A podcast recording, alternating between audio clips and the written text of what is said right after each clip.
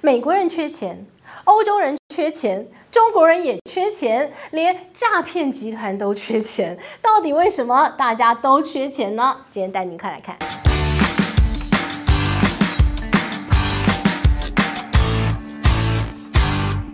Hello，大家好，我是治愈。今天要跟大家来聊一个非常重要的话题。老天爷啊，给我钱！现在全世界都在缺钱，上至各国政府，下至个人，大家都缺钱。这件事情啊，从最近美国刚刚拜登总统签署的。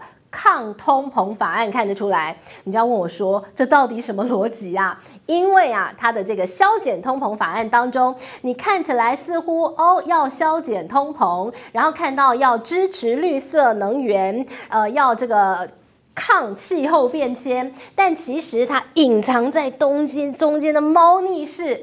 他加税啊，你会觉得哎，怎么那么奇妙？好，首先我们来看这部法案，好不容易通过的，而且呢，这部法案其实它原型啊，它是非常庞大的一个法案，它是要刺激美国的经济，然后要削减通膨等等等，有非常多的目的。那是拜登总统上任以来，他觉得他最大的成就。但是当初他所提出来的预算高达三点五兆美元，但是呢，没人要同意他，于是呢，就不断的缩减、缩减、缩减、缩减、缩减，现在终于通过的这部。削减通膨法案，它只剩下了四千三百亿美元。当初三点五兆，现在四千多亿啊！所以呢，可以说啊，整个法案的规模缩减了十分之一。但没有关系，因为呢，拜登总统最想要的他已经要到了。民主党呢一直说他们是一个保护地球的政党，他有非常高的一个这个保护环境的一个理念，所以呢，这个看到了这个支持气候变迁这个法案当中一定有。然后呢，哎，然后你又看到了他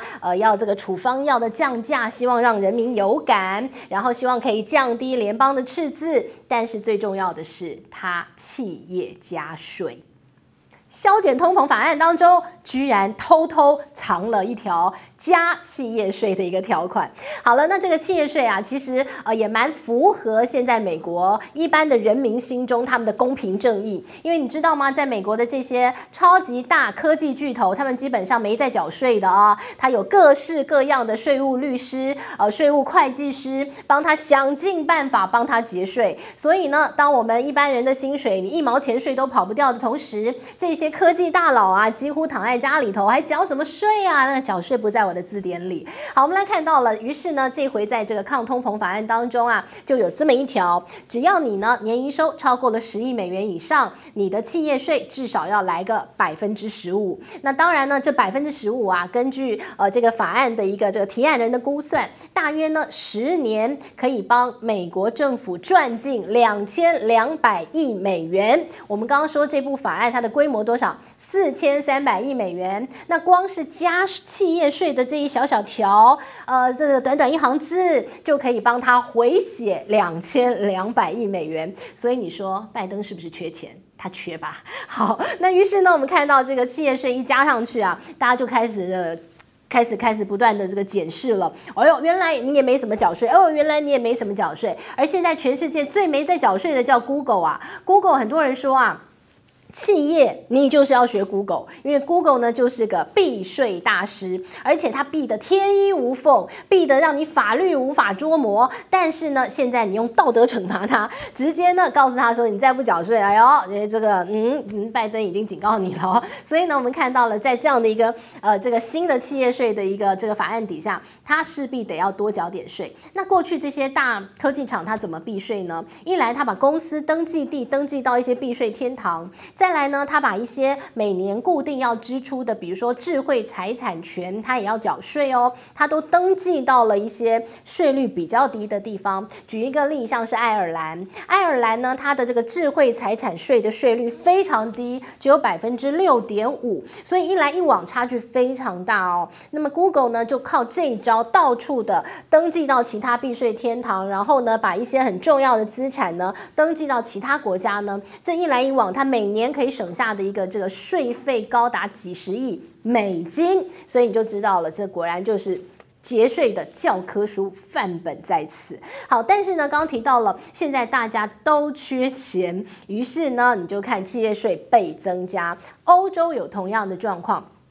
欧洲啊，近来也在升息，就加入了美国的升息循环。那升息呢，对于银行业来讲，不是一个好消息吗？诶，对啊，升息对银行业、金融业来讲，那就是一个非常正面的大利多。但现在问题在于啊，呃，升息它要面临的是经济可能在放缓衰退，所以呢，对这个金融业来讲，哎呀，那也不一定是好消息了哦。升息，呃，企业它借贷的成本变高了，所以它可能就限。制了它扩张的速度了，于是金融业的业务可能要往下掉。那升息有什么用呢？没啥用处哦。那再来一个就是，当银行升息的同时，很多政府就盯上了你金融业。哎呦，你升息对吧？哎呦，你那个多赚钱是吧？我克你税。我们来看西班牙政府啊，呃，最近呢又要这个酝酿，他们要有一个新的税，叫暴利税。什么暴利税啊？他说，银行你赚暴利，因为你升息了之后你就大赚钱，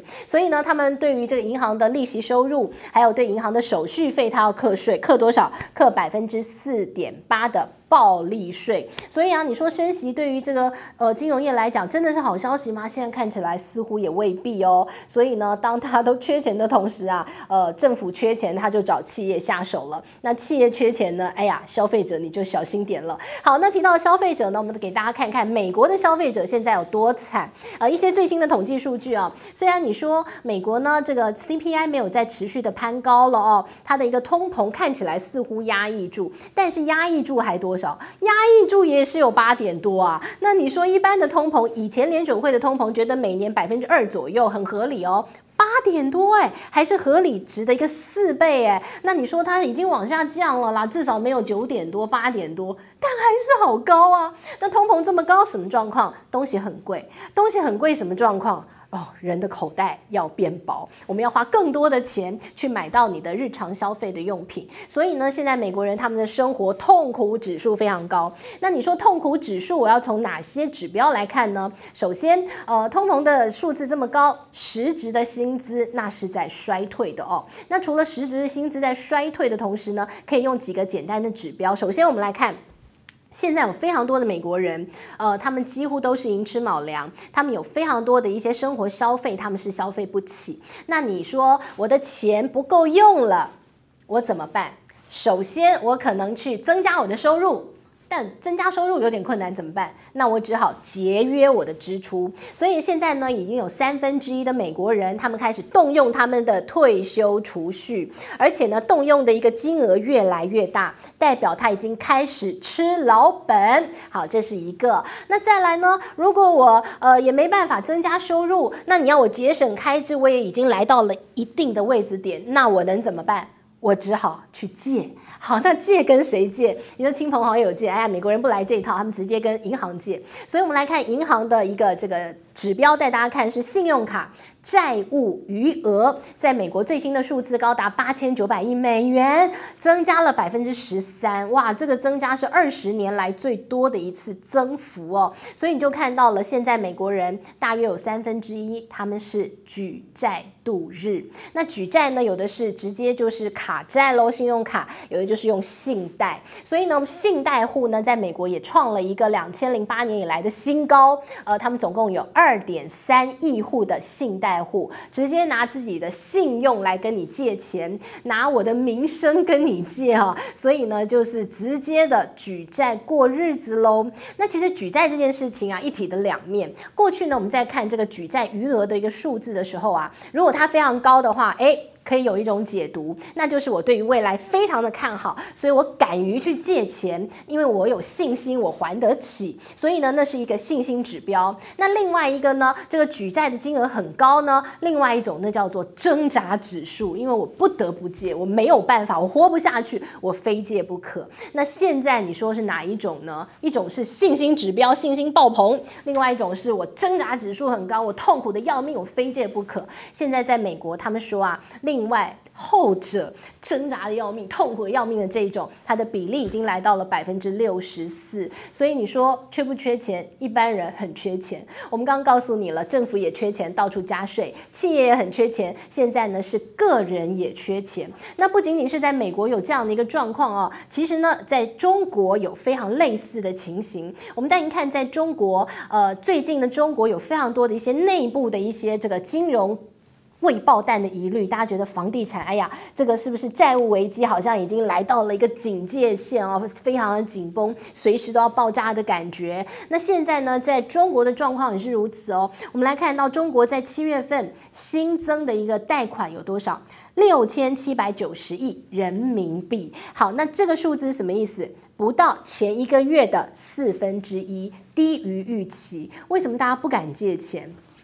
一来，这个房地产市场非常非常的不稳定，所以呢，大家都没有什么样的抵押品去借。不敢借了哦。再来一个呢，就是呢，哎呀，我这个感觉，我如果对于未来的一个这个景气不是那么样的确定跟乐观的同时，我当然就不敢大手笔的借钱，企业借款呢也不敢，因为呢，这个景气不确定嘛，我还做什么过度的投资，那也很难啊。所以呢，其实我们从呃去这个借款、信贷、企业借款举债的一个状况，你就可以看得出来，到底一般的消费者、一般的企业对于未来景气它的一个看法如何了哦。好，那。回来我们就带您看，那目前呢，这个中国的状况呢，这个经济出现了疑虑，所以中国走出了一条跟全世界升息循环不一样的路，中国在降息。最新的状况是在降息，于是呢，很多经济学家就担忧喽。当大家都在升息的同时，为什么中国在降息呢？是中国担忧它未来的经济前景吗？它是不是心中还有一个